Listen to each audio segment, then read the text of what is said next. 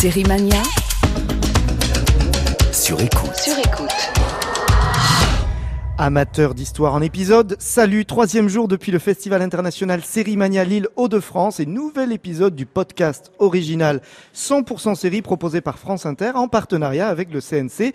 Tous les jours un double épisode, d'un côté le festival mis sur écoute et de l'autre quatre critiques sériphiles qui se retrouvent pour commenter, décortiquer, analyser trois séries du festival. Au programme aujourd'hui, un programme 100% compétition officielle, deux anglaises et une française, trois séries bien ancrées dans le réel, du drame intimiste, une fresque internationale contemporaine et de l'investigation géopolitique. Trois mini-séries aussi, The Virtues, Eden et Chimérica. À suivre ou pas euh, ces trois séries pour en parler au casting de ce débat critique. Marianne Béard de l'Humanité qui nous retrouvera. Cédric Melon de Télécable Satellite Hebdo. Bonjour Cédric. Bonjour, bonjour. Pierre Langlais de Télérama. Bonjour. Perrine Kenson de Première et Trois Couleurs. Bonjour. Et, et, et, mais qui vois-je dans les rues de Lille Christine Masson de On aura tout vu. Bonjour Christine. Le petit canard, bonjour, parce que je suis pas du tout euh, critique de série. Oui, mais vous êtes sur l'île pour voir des séries et rencontrer des créateurs en vue de votre émission. On aura tout vu de samedi? Samedi prochain, exactement. Alors, ce festival de séries, ça, euh, vous l'avez vécu comment vous qui êtes plutôt habitué au festival de cinéma? Je suis extrêmement frustré. En fait, c'est la première fois que je vais à un festival de séries. Je suis très frustré parce que j'ai vu des bonnes séries. C'est comme si on m'interrompait un film euh, au milieu. En, en fait, c'est un, pardonnez-moi l'expression, mais c'est vraiment un Covid interrompu, euh, ce festival. Non, mais c'est, c'est terrifiant parce qu'il y a une espèce de, il y a une frustration. J'étais même en colère en sortant, vraiment. Ah les oui, critiques, Pierre Langlais les critiques séries sont des champions du tantrisme en fait. Exactement, hein, j'ai l'impression. Et qu'est-ce que va cou- couronner le jury? Ils vont, ils vont couronner des promesses de séries, parce que parfois une série est difficile au début et s'améliore après, ou c'est le contraire? Oui, ça c'est une grande question d'ailleurs que on a posée le premier jour à Thomas Lilti et à Delphine de Vigan quand ils sont passés vraiment 2 minutes 20 dans l'émission et, et ils nous ont dit qu'ils pouvaient quand même voir sur certaines séries plus d'épisodes que les deux que nous nous voyons quand même. Et deuxième chose, c'est l'idée de voir ça en public, parce qu'une série, ça se regarde chez soi, dans son lit, dans son canapé. C'est très bizarre de voir ça sur grand écran avec euh, des gens à côté. C'est quelque chose, pour moi, c'est quelque chose de très intime, la série. Donc je suis extrêmement perturbé. Et euh, vous avez vu euh, en particulier Just for Today, une série euh, que l'on a mis en critique nous hier et ça vous a beaucoup plu? Ça m'a beaucoup plu parce que ça rejoint la, ce qu'on a appelé la nouvelle vague israélienne de cinéma. C'est la même, exactement la même énergie. J'ai retrouvé en plus euh, ce garçon qui avait été un des créateurs de Beatty Pool, qui est devenu In Treatment. J'ai trouvé ça euh, remarquable. Je trouve la liberté des séries incroyable. Le premier épisode, quand même, commence par un immense flashback, ce qu'un film peut pas se, se permettre, quoi. Et sans sans toutefois lâcher là euh, le personnage principal qui est cette fille qu'on retrouve deux minutes au début et deux minutes à la fin. C'est l'énergie, c'est les thèmes abordés, c'est l'humour aussi, c'est les respirations et les thèmes abordés. Il y a effectivement la réinsertion, la la religion, la prostitution. euh, je suis mais fasciné par le pouvoir et l'énergie de ces Israéliens, quoi, de cette euh, vague, vague de séries. J'ai l'impression que c'est en continu, que ça ne s'arrête, ça ne s'arrête jamais ce talent. Vous confirmez alors Pierre Langlais? Oui, et ça, et ça évolue parce que c'est vrai qu'au début les Israéliens, on a dit ah, ils sont quand même très forts.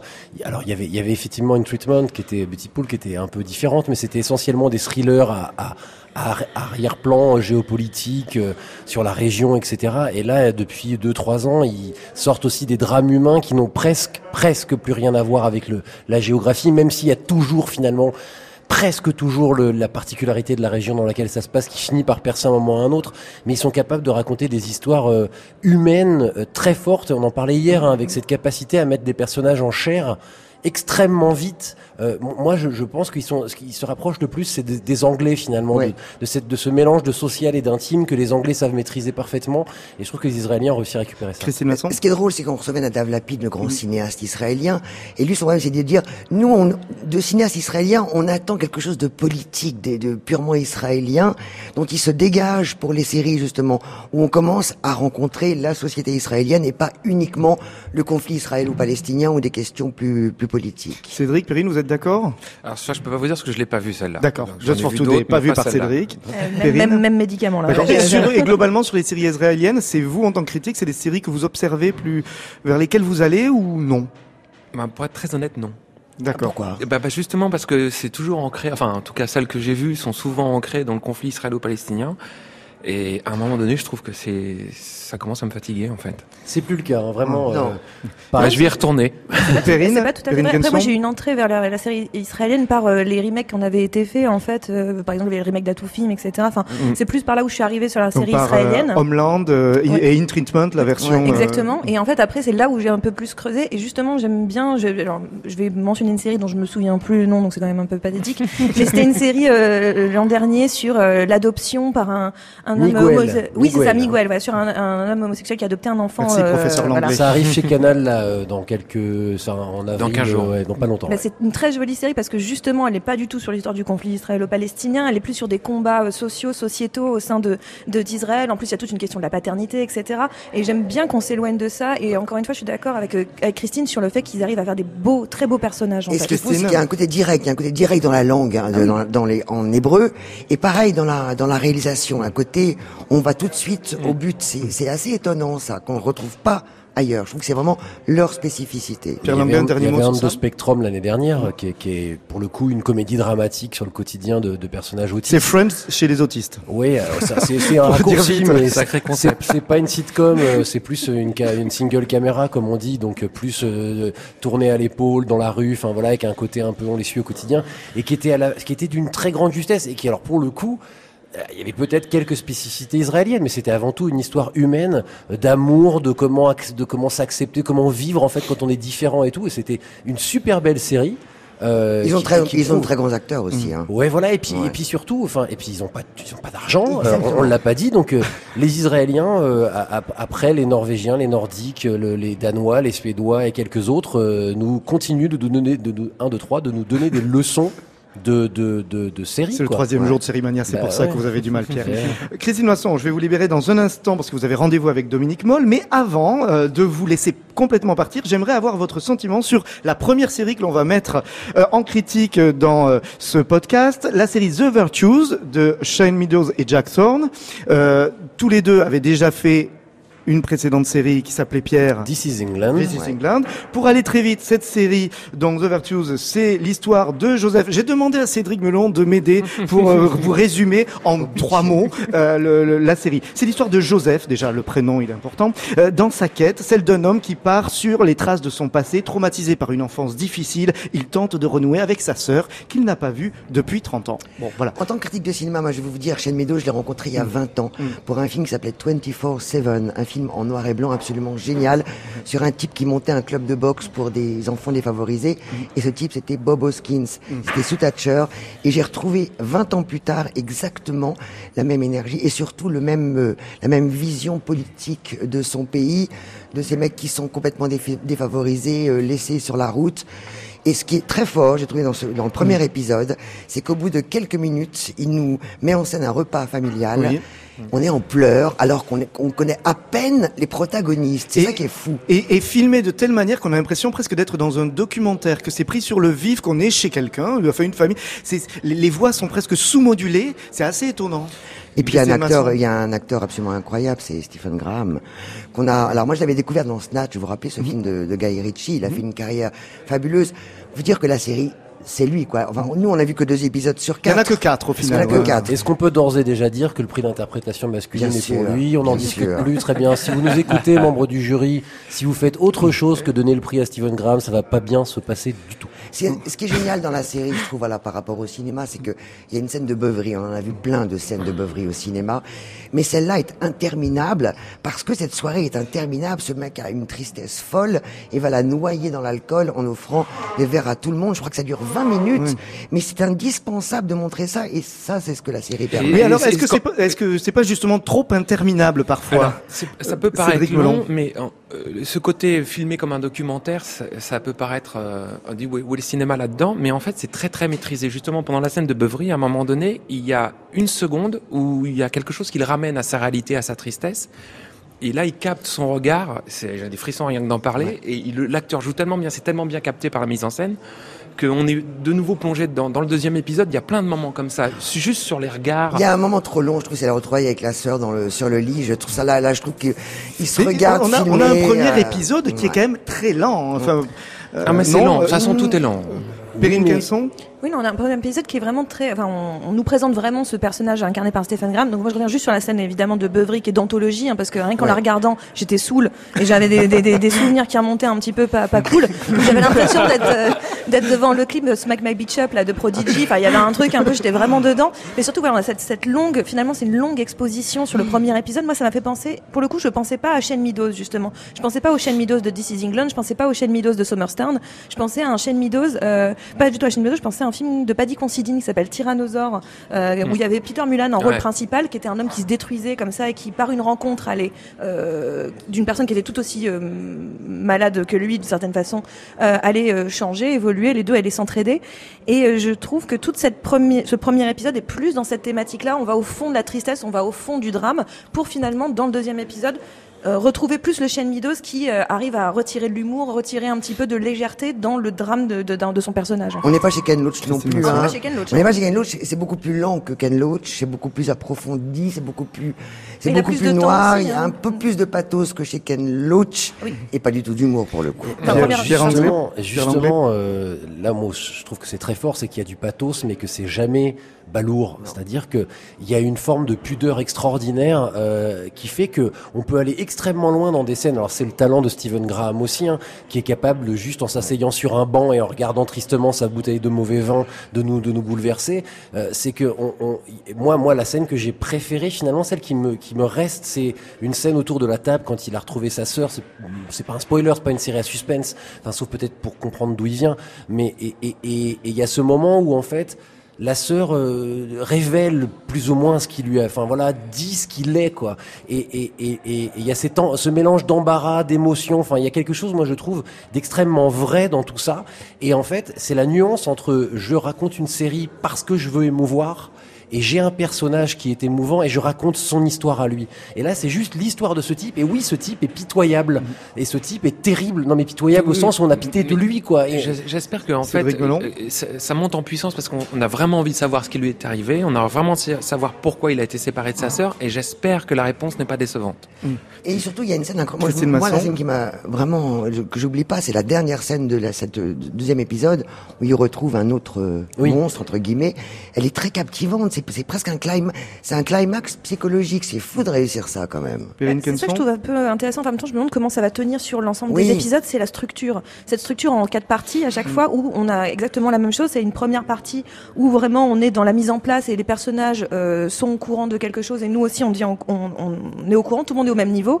On arrive dans une deuxième où il y a un élément perturbateur. C'est la beuverie, c'est la rencontre de la de la belle-sœur par exemple.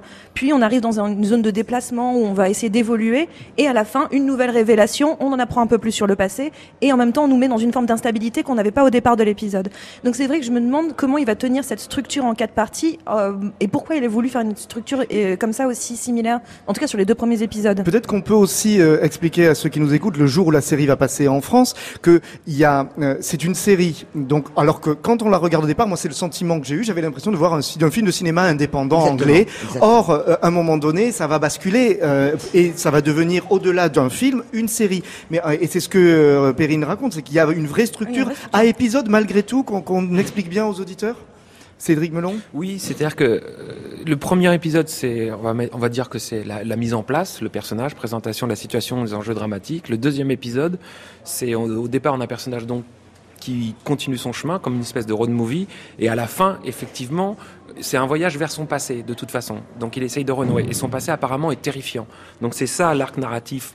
Pour moi, de la première saison, c'est en ça que je disais tout à l'heure, il faut absolument que la résolution soit à la hauteur. et on peut tomber dans le thriller ou des choses comme ça On- vous mais on y imaginez est à la fin de la saison 2, on- enfin pardon, du deuxième épisode, Oui. on y est. Il y a un vraiment. suspense. Ouais, oui, il y a un vrai suspense suspense à la fin. Il y a, il y a un suspense. malaise, oui. il y a une tension, il y a un malaise. En Et on cas, se a dit, mais qu'est-ce qu'il a fait L'autre le reconnaît. Parce qu'il va rencontrer son passé. Il rencontre, Masson il rencontre le, le personnage principal, rencontre euh, son passé. Donc on se dit, ah là, là, il y a un nouveau départ pour le troisième épisode. il y, a la, il y a la connaissance que le spectateur a peut-être, mais ça se passe en Irlande, euh, visiblement, on est à Belfast. Alors, y a, il y a quelque chose où on se dit, ah, l'Irlande, le passé, il y a eu des choses qui étaient vraiment pas nettes. Si on a vu les Magdalene Sisters, ce genre de choses, on sait que l'Irlande, potentiellement, il y a eu des trucs pas très cool avec le catholicisme et tout. Et le truc s'appelle The Virtues, c'est quand même avec un, le thé où c'est un Christ. c'est- Enfin, crucifix, un, crucifix, c'est un calvaire en soi, Mm. c'est littéralement un calvaire.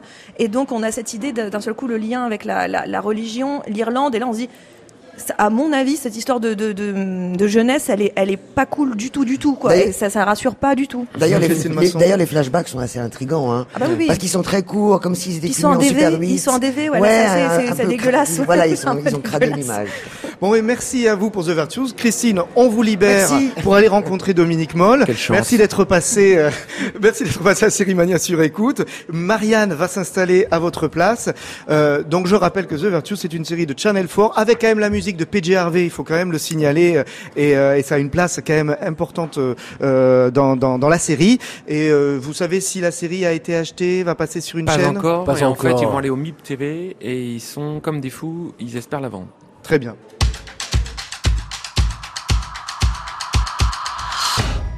Série Mania sur écoute, le moment critique, à suivre ou pas. Deuxième série en compétition officielle que l'on va décortiquer ensemble. Bonjour Marianne. Bonjour Benoît, bonjour à tous. Donc, Bonjour.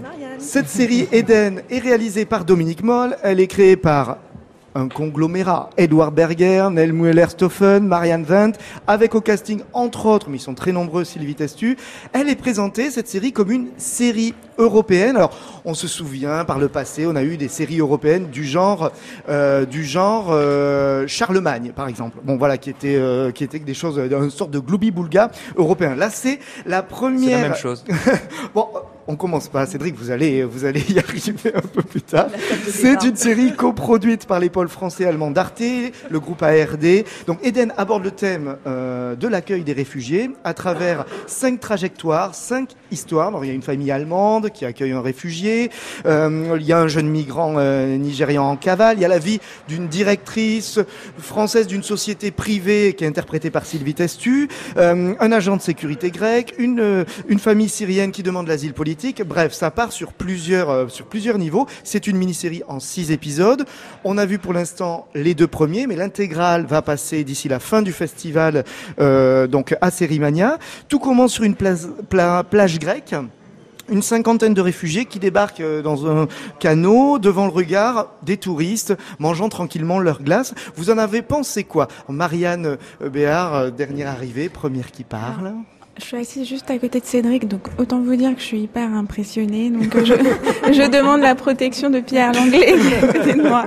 Parce que moi, je, je, j'ai été très touchée. Enfin, j'ai vu le premier épisode et euh, j'ai été, je suis tout de suite rentrée dedans. Euh, J'aime bien cette idée d'être à hauteur des personnages. Bon, le sujet me paraît, euh, enfin, c'est c'est le sujet du 21e siècle de toute manière, la crise La crise migratoire. migratoire. ouais. Et, euh, et le traiter comme ça, j'ai- j'aime bien euh, ce récit choral, j'aime bien l'idée que, euh, que, nos, que nos destins sont tous liés. Et je trouve que la porte d'entrée, comme ça, avec ces multiples personnages, cette espèce de portrait du monde, euh, moi, j'ai adhéré tout de suite et, et je sais qu'il y a une forme de lenteur. Euh, voire de mollesse, parce que j'anticipe la blague de Cédric dans deux Non, minutes et nuit. c'était un mauvais jeu. Oui, euh, mais euh, moi en fait ça me plaît en fait cette espèce de presque de, de, de nonchalance dans la manière dont les choses se passent parce que parce que c'est la vie en fait. Pierre Langlais?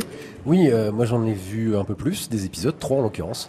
Euh, je suis plutôt enthousiaste, c'est-à-dire que sur le papier, c'est vrai que c'est extrêmement casse-gueule pour parler poliment, euh, parce qu'il y a cette euh, volonté d'aborder une thématique d'actualité politique, sociétale, et ça peut, ça peut aller vers quelque chose de très rigide et de très explicatif, de très démonstratif. Euh, et en l'occurrence, euh, les personnages, pour la plupart, prennent cher assez vite, euh, notamment grâce à leur interprétation. Moi, par exemple, le jeune Africain, euh, me, me- je le trouve extrêmement juste, extrêmement charismatique, Amarré, ce hein, gamin. ça, ouais, le- extrêmement charismatique. Alors oui, il y a des ressorts narratifs. Moi, c'est ce qui m'embête un peu, c'est qu'il y a des ressorts pseudo-criminels euh, euh, qui, qui rajoutent de la tension. On n'en avait pas besoin, en fait le, drame que vivent ces personnages se suffit à lui-même et c'était pas la peine d'en rajouter des couches.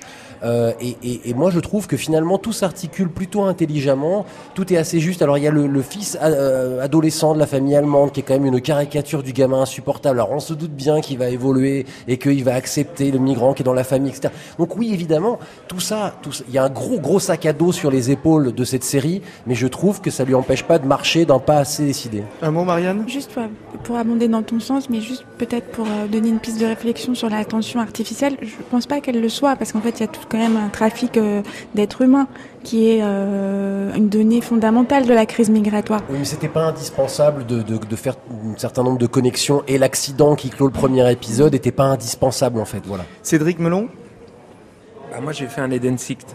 C'est-à-dire que je suis sorti, moi. C'est-à-dire que je suis pas rentré dedans parce que je, tous les personnages, il y a la, la, moitié des personnages sont de profonds idiots. C'est-à-dire que le fils euh, allemand, le, le, le, le, gardien, le douanier grec, euh, est stupide et les autres sont antipathiques. Donc ça, déjà, à la base... Le petit enfant, il est antipathique? Non, euh, non, bah, pas l'enfant, évidemment. Je, je, je, fais, je fais un résumé, si tu veux. Et le problème, c'est que moi, je ne comprends pas pourquoi on fait une série comme ça, à part le, le, sujet qui est forcément, on est tous euh, concernés, comme tu disais, c'est bouleversant et c'est épouvantable, mais je ne comprends pas les enjeux qui rajoutent à l'intérieur. C'est-à-dire qu'il y a différents types de personnages, de lignes narratives qui vont se rejoindre. Euh, à la fin du, du, premier épisode, moi, je ne savais pas où ça allait aller, puis surtout, j'avais pas envie d'y aller, parce que je trouve que c'est trop caricatural. Je vois les choses venir de très très loin. Je trouve que les réactions euh, des personnages Enfin, la, la, famille allemande, c'est pas possible. Enfin, je veux dire, euh, de, de, créer des choses aussi artificielles. Une famille qui décide d'accueillir oui. donc un migrant et, chez. Et pour moi, ça n'a pas fonctionné du tout, du tout, du tout. Alors, euh, peut-être qu'il faut que je pousse un peu plus, etc. Mais je ne comprends pas pourquoi à la limite, il vaut mieux faire un documentaire. Je veux dire, quand tu vois dans le, dans le deuxième épisode que ça ouvre, où on a des migrants qui sont dans un taxi, qui demandent où, sont, où est la Tour Eiffel, et on passe devant le périph' où il y a d'autres migrants, et l'autre, il lui fait bienvenue à Paris, je me dis, les gars, où est-ce qu'on est, quoi? Vous y êtes jamais allés, c'est pas possible. Perrine Kenson? C'est vrai que la, la, composition à étage presque du, fi du film, pardon, de la série, euh, où on voit les, la crise migratoire sous plein de prismes différents, moi de base ça m'intéresse. C'est-à-dire cette idée que d'un seul coup on n'est pas que d'un seul point de vue, ça m'intéresse. En revanche, c'est vrai que dans la structure même du, je parle du, parce que moi j'ai vu un épisode et demi, si on fait les comparaisons de combien d'épisodes on a vu. Euh, moi j'ai vu un épisode et demi. Je gagne. Euh, oui, t'as gagné. Mais euh, en soi, euh, j'étais un peu perturbée parce qu'en moins de 40 minutes, j'ai eu l'impression qu'on m'avait introduit 50 personnages et donc le côté euh, beaucoup de personnages d'un coup, c'était un peu trop succinct pour moi, ce qui fait qu'au bout d'un moment, bah, je me dis, je n'arrive à m'attacher à aucun fil narratif, à aucune personne. Je pense qu'il y a certaines histoires qui auraient pu s'accrocher au fur et à mesure en fait et pas forcément dès le départ qu'on est obligé de nous présenter tout le monde à ce point-là. Et le fait de cette le côté très succinct de, de tout ça me fait que moi ça m'a un petit peu euh, oui j'ai eu un sentiment d'exclusion de, de, euh, gentiment. Marianne Béard oui je veux juste euh, peut-être c'est une piste hein, je me dis c'est un peu une métaphore quand même parce qu'on y enfin on voit des gens qui meurent euh, en bas de chez nous, je veux dire, il n'y a jamais eu autant de gens euh, désœuvrés dans Paris. Euh, on voit des gens qui meurent en arrivant sur les plages.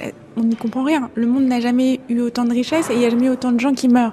Donc peut-être que cette apparente confusion, Enfin, moi, je le ressens comme ça. Je vois un autre niveau de lecture. C'était peut-être une forme qui, la forme qui justifierait un fond. Je, je... Et, et, le fond serait pas de se dire que, au fond, euh, le fond, au fond, euh, serait de se dire que hum, c'est un peu incompréhensible tout ça. Donc peut-être ces portes d'entrée qui sont pas si directes, c'est aussi une ambiance. En fait. Cédric euh, non, mais, lève les yeux au ciel. Non, mais, je lève pas les yeux au ciel, pas du tout. Je respecte complètement et je. On partage des points de vue. Oui, oui. Autant mieux. Des fois, ils sont différents. Mais moi, ce que je comprends pas, c'est que qu'est-ce qu'on apprend de plus? Quelle, est la dimension entre guillemets divertissante? Quels sont les enjeux dramatiques autres que le sujet lui-même? Et en ça, je me dis, mais faites un documentaire. Parce que de toute façon, vous serez moins fort que la réalité. Je pense qu'une valeur ajoutée, quand c'est scénarisé, c'est d'avoir des personnages, c'est d'avoir des enjeux, c'est de raconter quelque chose. Et en toile de fond, on a ça. Et ça, dans plein de grandes séries qui prennent des sujets extrêmement graves. On va parler tout à l'heure de Chimérica. Là, oui, il y a une dimension fictionnelle qui, qui, qui prend la réalité, qui parle d'un sujet de société et qui a une dimension fictive qui est extraordinaire. Je n'ai pas trouvé la dimension fictive extraordinaire dans Eden. Ça ne veut pas dire que je n'ai pas d'empathie ni de compassion pour les, pour les migrants. Pierre Langlais Ceci étant dit, dans, euh, curieusement, je suis d'accord avec toi, mais ça fait pas pour autant de, ça me change pas mon point de vue sur la série. Mmh. C'est-à-dire que, oui, évidemment, un documentaire aurait été plus fort, mais de, de, de non, potentiellement. Mais ça enlève aucune valeur à la série en fait. C'est-à-dire que ça, ça empêche pas de la raconter aussi comme ça cette histoire. C'est, c'est pas, en fait, je, je vais préciser mon idée. C'est je, je, je, ne vois pas ce la, quelle est la valeur ajoutée. Oui, alors c'est là que je deuxième partie de ma réponse, c'est que je pense que tu t'es arrêté trop vite. C'est-à-dire que c'est le principe. de, c'est le principe de pas mal de séries chorales et, et, et, je pense même que tout ne prendra vraiment sens et, et que cette série alors pour le coup, il y a plein de séries qu'on arrête avant la fin, mais là il y a que six épisodes. Je pense qu'il faut voir son intégralité. C'est peut-être pas pour rien qu'elle est montrée comme ça ici, pour que toutes ces, tous ces morceaux de destin qui vont finir par se, se, se croiser, s'entremêler et tout, prennent vraiment sens. Ceci étant dit, c'est à la fois le, le, le, génie de la série télé de d'offrir ce genre d'histoire qui se construisent progressivement, et à la fois potentiellement aussi le risque de ce genre d'histoire, c'est-à-dire qu'il faut être patient et, et rentrer dedans et accepter éventuellement que les liens entre les différents personnages puissent paraître un petit peu artificiels. Cédric, euh, je suis d'accord avec toi. J'espère que ce sera ça et je vais vraiment continuer. Mais moi, je me souviens d'un film, je pense que tu l'as vu, Perrine, c'est Babel. Oui. Babel. Et Digneritu, c'est ça? Ouais. Digneritu. Et en cinq minutes, le mec, il te plantait quatre destins euh, de quatre personnes différentes qui vivaient pas sur le même pays et qui allaient faire se rejoindre à la fin. Mais dès le départ, il te captait tout de suite. Mais dans Là- la série Trafic, on avait eu ça aussi un Oui. peu, hein, la série euh, il y a Oui, quelques mais années. là, j'ai pas senti ce truc qui me dit attention, il va se passer quelque chose, ça va, tu vas, tu vas être capté. Et c'est c'est c'est ça qui m'a manqué. Mais je, je vais continuer. Hein. Marianne Peut-être une piste euh, à te soumettre, Cédric. Moi, je pense que l'émotion, c'est la drogue, la drogue légale du 21e siècle. Donc, je pense que la fiction est supérieure au documentaire et éventuellement, euh, la forme fictionnelle est supérieure au documentaire pour parler aux gens. Et ce petit immigrant, ce garçon africain, par exemple, euh, c'est aussi une façon de faire prendre, de provoquer une prise de conscience. Et un documentaire n'aurait jamais euh, la même la même puissance. Tu peux, enfin, je ne veux pas faire un parallèle avec la Shoah, mais il y a eu des documentaires qui sont définitifs, euh, fondamentaux, hyper importants sur la sur la Shoah. Et puis il y a eu euh, la liste de Schindler. Je pense que ça n'a pas et quelle que soit la valeur du film de la liste de Schindler, ça, ça a touché d'autres gens d'une autre manière. Et peut-être que c'est aussi important d'aller chercher des gens sur le terrain de l'émotion et que- pas de la je- rationalité. Je, je comprends ce que tu dis. Je ne suis absolument pas d'accord, mais je comprends ce que tu dis. Mais c'est ce que dit par ailleurs Dominique Moll, qui dit que pour lui l'important c'était de mettre des visages et, et des trajectoires de personnages qui euh, nous évitent de, de, de mettre finalement ces archétypes que la- le, le- le journalisme ou le, le média euh, d'information continue ne cesse de nous, de nous imposer. Donc c'était ça un petit peu aussi le pourquoi l'utilisation de la fiction. Perrine Kenson. Après, ce que je trouve intéressant justement dans la série, c'est que le, le personnage, par exemple, du petit Amaré, euh, c'est un personnage qu'on a plus l'habitude de voir en fiction, parce qu'il y a de plus en plus de fictions qui sont faites sur la crise migratoire, et c'est normal parce que c'est un sujet très très contemporain. Mais c'est vrai que d'un seul coup, de le mettre dans le même, sur le même plan, dans le même épisode, avec le personnage de Sylvie Testu, qui pour le coup est un image de la crise migratoire que je vois rarement, c'est-à-dire l'idée de ceux qui font du profit derrière, de ceux qui à la fois ont cette partie humaniste potentiellement, mais qui derrière euh, en tirent de l'argent. Euh, c'est quelque chose que j'ai peu l'habitude de voir, peut-être j'entends parler, mais j'en ai peu l'habitude de le voir. Ou pareil, la famille allemande qui va accueillir, c'est un truc qu'on a beaucoup entendu, les Allemands avaient accueilli beaucoup de, migrants à une période, ça crée une sorte de mini-crise politique chez eux aussi. Et donc je trouve que c'est intéressant d'un seul coup sur un même plan de mettre toutes ces histoires-là et de pas les séparer dans différents, euh, ni séries, ni articles, ni euh, ce qu'on veut, ou films d'ailleurs, et les mettre tous ensemble. Après, encore une fois, j'en suis à un épisode et demi, et, moi c'était juste le côté succinct de tout le monde qui fait que d'un seul coup je les trouvais un tout petit peu euh, pas stéréotypés mais pas loin alors que finalement leur trajectoire en particulier m'intéresse. Alors c'est vrai qu'au jeu de, à la question de qui a vu le plus d'épisodes, Pierre Langlais remporte la palme. Il a vu trois épisodes. Ça va être diffusé comme ça sur Arte. Les trois premiers, les trois épisodes que vous avez vu, Pierre, ce sera la première soirée. Est-ce qu'à la fin des trois premiers épisodes, en fait la question elle est par rapport à ce que disait Cédric sur le fait que est-ce que oui je vais aller voir la suite? Le problème d'une série c'est qu'à un moment donné il faut qu'on ait envie de voir la suite. Est-ce qu'au bout des trois, on a envie d'aller voir les trois prochains et pour comprendre un petit peu l'ampleur de, de la série? Oui, euh, et pour les bonnes et les mauvaises raisons. Oui, pour les bonnes raisons, parce qu'on est touché et parce qu'on y a un certain nombre des personnages, moi, à commencer par Amaré, mais aussi ce couple syrien qui emménage à Paris et qui a visiblement est en danger. euh, et il y a des cordes qui sont tendues derrière tout ça, qui sont les mauvaises raisons entre guillemets qui me donnent envie de voir la suite. C'est-à-dire qu'il y a un côté un peu thriller, c'est-à-dire qu'on comprend que les personnages, certains en tout cas, sont liés. Euh, et que euh, eh bien euh, il y a par exemple voilà un, personnage est en danger et on, on- le, le téléspectateur un peu malin se, se dira ah ouais en fait d'accord la connexion elle est là et donc il y a ce jeu là aussi de se dire ok euh, on va essayer et, et qui pose cette question est-ce que c'est sain entre guillemets de, de se de s'amuser, de se divertir avec une horreur pareille euh, et, et- et d'être tendu en se disant ah là là est-ce que finalement il va mourir ou est-ce qu'il va vivre? Enfin voilà, c'est toujours le problème de ce genre d'histoire là. Euh, mais en tout cas, euh, moi, je suis curieux de voir euh, où il va aller. euh, et je sais que les gens qui ont vu les épisodes m'ont dit c'est intéressant la fin. Et puis bon, c'est réalisé par Dominique Moll qui a fait quand même Harry, un ami qui vous veut du bien. On sait comment ça commence et on sait aussi comment ça termine. Perrine Kenson? Euh, J'avoue, j'enchaînais pas du tout sur Dominique. Non, mais, non, mais c'était- une information. C'était entre parenthèses. Mais, ah, pour le coup, on sent un peu une tension qui est peut-être proche de Dominique Moll, mais dans le, en cas, dans le premier épisode, on la sent pas du tout. Euh, mais euh, non, c'était plus sur le fait qu'à quel point Arte euh, croyait en sa série. En fait, je trouve que c'est intéressant parce que c'est pro- coproduit par Arte et Arte France et Arte Deutschland. Et ces deux entités d'Arte qui d'habitude ne collaborent pas ensemble en réalité. Et c'est pas automatique, c'est pas du tout, elles marchent pas ensemble. Et le fait que les deux parties des deux pays se décident sur une même série qui a ce propos européen, qui a ce propos bah, finalement euh, humaniste et, euh, et beaucoup plus général que, que simplement euh, France-Allemagne. Je trouve que c'est intéressant que France-Allemagne. Oui, a l'impression de faire un truc de match de foot. Euh, mais euh, non, mais C'est les Allemands qui vont gagner. n'importe quoi, champion du monde. Enfin bon, et euh, mais, non, mais je trouve ça intéressant qu'en en tout cas qu'il y ait une, euh, il y a une politique de chaîne derrière tout ça qui me plaît bien et euh, une, une vraie envie de la chaîne qui moi me donne pour le coup envie aussi de continuer. Ça, c'est très bien. Les coulisses sont très bien.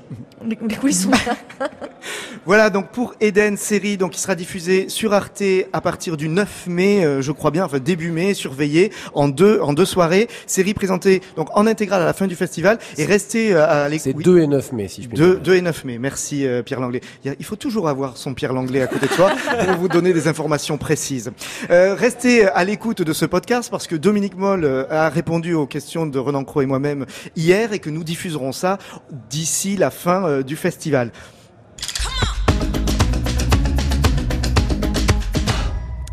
Dernière série, euh, donc pour cet instant critique, euh, Chimérica. Une nouvelle fois, une mini-série euh, britannique, quatre épisodes de 50 minutes.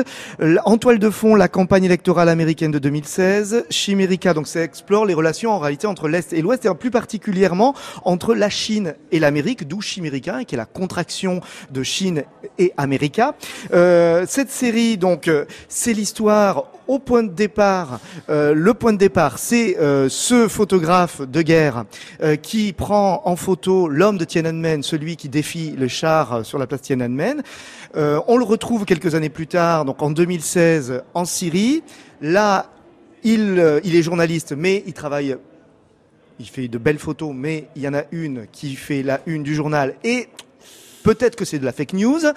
Euh, donc tout commence comme ça euh, et ça devient donc une série sur les relations Chine-Amérique, une une série sur l'Amérique de Trump et une série sur le journalisme. Alors qu'est-ce que vous en avez pensé, Et Pierre sur Langlais? beaucoup d'autres choses. Il y a, il y a beaucoup, beaucoup, C'est pour ça que c'est très choses. compliqué à Ouais, résumer. C'est très compliqué. C'est marrant parce que moi, si j'avais dû la présenter, j'aurais dit c'est une forme de thriller géopolitique sur la recherche de l'homme qui s'est tenu devant le char et donc finalement c'est une sorte de, C'est de ça. travail. c'est une, euh, C'est une, c'est, c'est- hier j'avais trouvé une métaphore qui, qui me plaisait assez. C'est, c'est comme ces, ces trucs qu'on faisait quand on était gamin.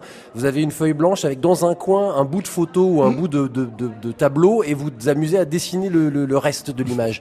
Et là c'est un peu ça finalement. Il y a cette histoire, cette photo célébrissime. Moi la première fois que je l'ai vue c'était en couverture d'un, CD de Sepultura. Voilà pour la première fois. Et, et- et- Chacun ses références. Exactement, c'est Refuse Resist. Refuse Resist, hein, le titre, voilà. Et donc c'est un symbole de la résistance au pouvoir. Et la pièce de théâtre dont c'est adapté par la même scénariste Lucy Kirkwood, britannique, en l'occurrence, faut préciser, c'est une série anglaise, donc c'est très spécifique.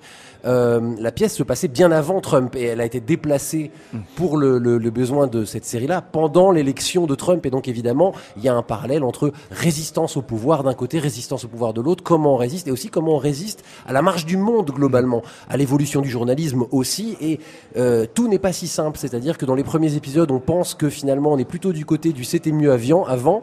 Et la scénariste m'a dit, bah en fait pas tant que ça. On va comprendre qu'il y a aussi un regard plutôt optimiste sur l'évolution du journalisme. Donc c'est extrêmement chargé. Il y a beaucoup de choses, mais ça se regarde avec plaisir. Donc pour faire court, moi j'ai bien aimé. Marianne Béard Moi j'ai adoré, d'ailleurs on était à la projection côte à côte et je pense que j'ai un peu compliqué votre, euh, C'est votre vrai sérénité. Que Oui, mais, mais c'était pour dire des choses belles, donc euh, je vous écoutais. Ah, c'est merveilleux euh, la critique, hein, la confraternité.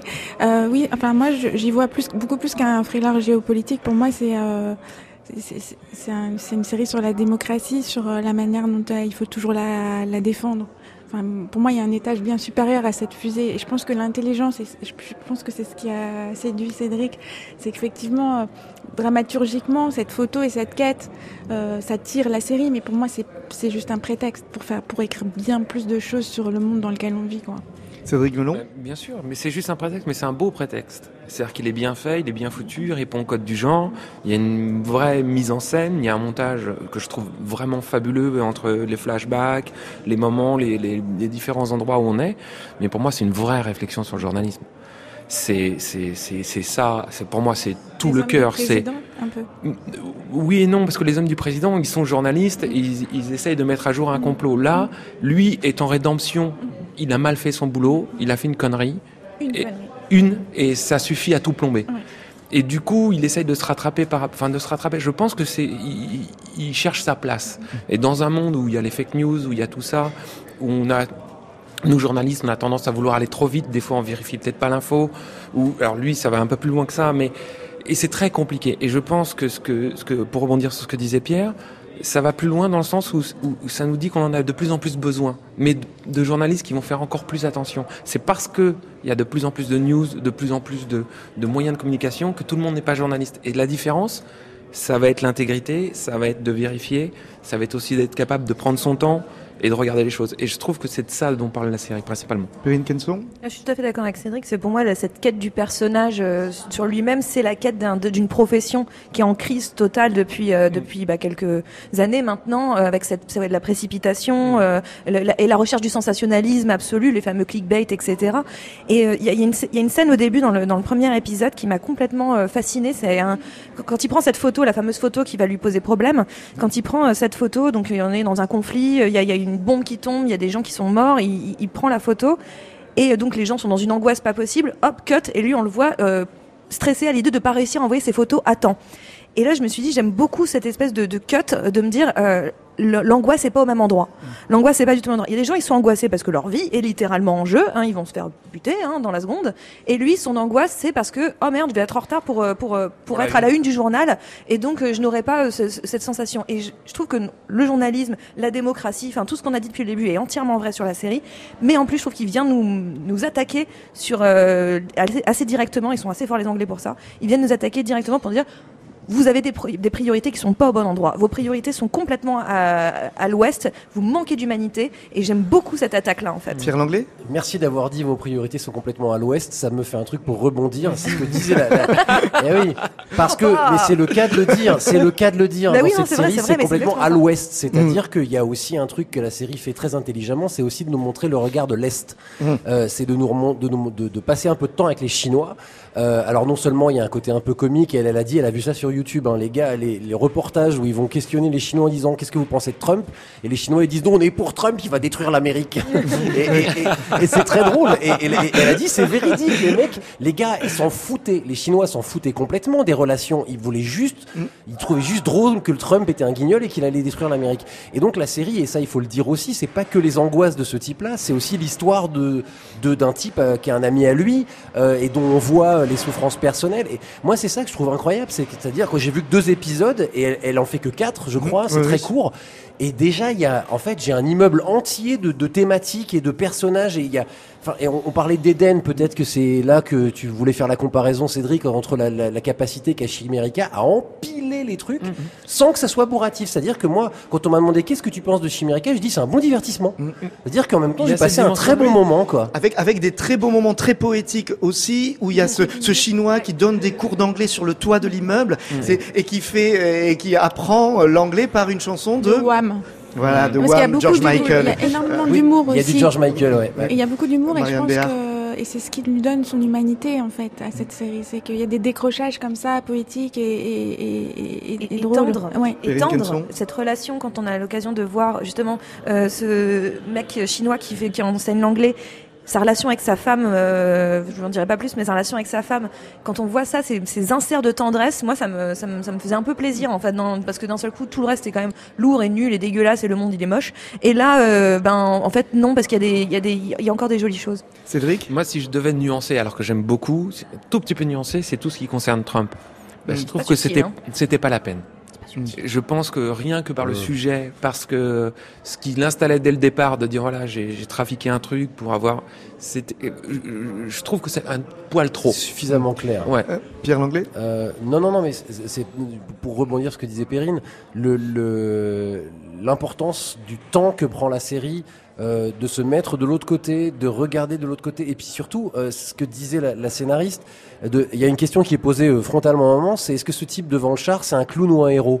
Et, et en fait, de questionner le regard, occ- le regard occidental vers l'Orient, en, en- comme on a élevé ce personnage, c'est- une photo symbole, comme il y en a quelques-unes dans l'histoire du journalisme et de la photographie, et, d'aller voir, ok, ceux qui étaient sur la place Tiananmen, comment ils ont vécu. Ce personnage chinois, et encore une fois, je ne rentrerai pas dans le détail, pour lui, c'est une histoire intime. Pour lui, c'est un truc, euh, c'est de la chair, c'est pas du symbole. Et, la- série aussi questionne ça, c'est-à-dire euh, la photo, l'analyse de l'image, ce travail qu'on a à faire. Quelle est la différence entre un symbole et une vie? Et, et- et la chair Et je pense que la fiction profondément pose cette question-là, c'est-à-dire quelle différence entre euh, le et c'est là qu'effectivement une série qui ne serait que dans le symbole serait un échec, là où Chimérica nous remet dans la chair. Et ça, pour moi, c'est sa réussite. nous remet encore Cédric plus dans la chair, c'est que cette photo, qui c'est qui doit normalement t'apprendre à la décrypter, à la raconter, savoir ce qu'il y a derrière? Les journalistes. Et l'école. Oui, mais l'école de journalisme aussi. Il y, a- y cette- y a- idée, moi c'est ce qui m'a le plus intéressé, parce que je je suis d'accord avec euh, Cédric sur le fait que, enfin pour moi la partie Trump, qui j'aime bien l'idée du background avec Trump, hein, moi ça me plaît beaucoup, mais c'est pas subtil pour un sou dans, dans la série, et ça c'est un peu dommage. Oui, Là les- il s'agit avec ses gros Ils sabots. se font jeter d'ailleurs de la conf de presse. Enfin, ils sont, ils font Oui, partie ouais, de ces ouais, journalistes qui c'est un sont. peu, ouais. c'est un peu sabolante quoi. À ce niveau-là, c'est un Mhm. petit peu voilà. Mais euh, ce que j'aime bien, c'est que ça pose toujours la question du point de vue. Et en fait, en permanence, il pose toujours la question du point de vue et l'idée que de toute façon, peu importe où on se place, qu'on soit à Tiananmen, qu'on soit ceux qui regardent la photo, qu'on soit le journaliste, qu'on soit, on est biaisé. Et comment on peut rendre compte de la totalité des points de vue pour, dé- pour déterminer la vérité? Je pense que j'ai pas vu les quatre épisodes, j'en ai vu que deux, et, je, à mon avis, il y a un truc du genre c'est impossible, mais on va faire de notre mieux. Et j'aime beaucoup cette idée-là de dire à un moment donné, on peut pas reprocher à la presse de ne pas être parfaite, mais on peut pas non plus lui autoriser euh, un manque de, de, On de peut pas sérieux. l'autoriser à ne rien faire. On peut pas l'autoriser à ne rien faire et d'être pas être sérieux. Pierre Langlais Je, fais, je me fais juste l'avocat du diable que j'ai pas envie d'être sur cette série-là, mais il y a des, non, mais il y a des gens, il y a des gens qui n'ont pas aimé. J'ai parlé des gens qui n'ont pas aimé et, et qui ont posé une question intéressante et je, je sais pas si j'ai la réponse immédiatement. C'est ils ont dit oui, mais alors je comprends pas. C'est une série qui réfléchit sur la notion de fake news et tout, et la série entière est une fake news, c'est-à-dire que Mm. ce personnage, on ne sait pas du tout ce qu'il est devenu, ce, ce- cet homme du Oui. char, Euh, et du coup, euh, la série finalement, son, son argument central et son propos, c'est d'aller à la recherche d'un type.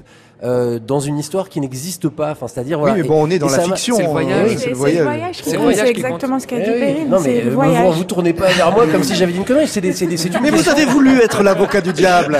Tu t'es exposé, hein, t'as choisi d'un mais moment. il y a- Personne t'a il y forcé. a des hein. gens- il y a- C'est vrai qu'il y a des gens à qui ça posait problème. Et je, moi personnellement, ça m'a pas du tout posé problème, mais c'est il y a des gens à qui ça pose problème. Et moi, je vais être l'avocat de l'ange, si, si vous acceptez la formule. Moi, j'ai, pour moi, de- depuis le début du festival, c'est vraiment la meilleure série que j'ai vue. Euh, et, et, et juste la meilleure série que j'ai vue, avec du coup la frustration que ce soit que quatre épisodes, parce que pour moi, il y a tout de ce que pourrait être une grande série euh, euh, sur le journalisme, comme il y a eu Lou Grant dans la, à la fin des années 70, comme il y a Ah, eu Benoît Newsroom, Ah, même Newsroom. si certains ont été critiques Mm. envers cette série d'Aaron Sorkin. Je trouve que le journalisme n'a jamais été enfin a été peu traité dans les séries. Or, la série, c'est parfait. Le, le- le métier de journaliste, c'est parfait pour la série. Et que là, du coup, moi, mes quatre, de savoir qu'il va y avoir que quatre épisodes, euh, je suis un peu triste tellement j'ai aimé. Perrine. Et je juste parce qu'on a on a porté au nu euh, Stephen Graham euh, sur The Virtues à juste titre, mais j'ai envie de dire qu'Alessandro Nivola euh, est Le un comédien, sérieux ouais. concurrent euh, à Stephen Graham parce que je trouve que enfin moi moi je l'aime déjà j'aime bien Alessandro Nivola c'est Ouais. tout. Je trouve qu'il est capable de littéralement tout faire. Il était dans, dans un film de Sébastien Lio il y a pas très longtemps qui s'appelait Disobedience où il jouait un, un rabbin euh, de, de juif orthodoxe et il Mais était bien sûr, extraordinaire. mais bien sûr. Et là, d'un seul coup, il est un photojournaliste dans lequel je crois aussi. Et je, moi, j'aime beaucoup cet acteur. Et il est peut-être moins spectaculaire que Stephen Graham, qui, pour le coup, parce qu'il incarne toute la misère du monde, et ben, je le trouve, euh, finalement, il a une subtilité, Alessandro Nivola, au-delà de son physique charmant, qui marche très bien. Et on peut aussi euh, citer Oui. Sherry Jones, Oui, qui est exceptionnelle dans la Bien série, que je trouve qui absolument la- génial, qu'on avait vu dans Blonde. des rôles engagés. Euh, c'est un peu sa spécialité. Et puis il y a, il y a quand même, euh, voilà. Alors après, euh, il est, il est fidèle à lui-même. Mais il y a F. F. Murray Abraham qui est aussi quand même. Enfin, il y a un gros. Mais on n'a pas eu le temps de parler du fait que encore une fois, c'est une série anglaise, mais qui Mm. met en scène les États-Unis et la Chine. Et du coup, il y a un pas, de, il y a un pas de recul qui est, qui est pas anodin. Et Marianne, pour Juste terminer. peut-être faire un big up au réalisateur parce que cette série elle a été tournée en Bulgarie et on se croirait à New York et c'est quand même un exploit quoi. Donc Michael Kellor, le réalisateur, et euh, Lucy Kirkwood, créatrice et scénariste euh, de cette série Chimérica. Donc c'est sur Channel 4, mais aussi sur Canal+, puisque Canal a annoncé qu'ils avaient acquis les droits de diffusion en France. France. Merci à tous les quatre d'être passés dans Sérimania sur écoute. Pour aller plus loin, donc restez euh, sur écoute, le podcast du festival de ce lundi 25 mars à son programme Lucie Kirkwood justement et Michael Keller, euh, donc respectivement créatrice et réalisateur de Chimérica. Mais on aura aussi Irène Jacob qui nous parle de The OE. Et dans le prochain épisode critique du podcast original 100% série euh, de France Inter, il y aura a priori du gros mytho et des soupçons. La suite au prochain épisode.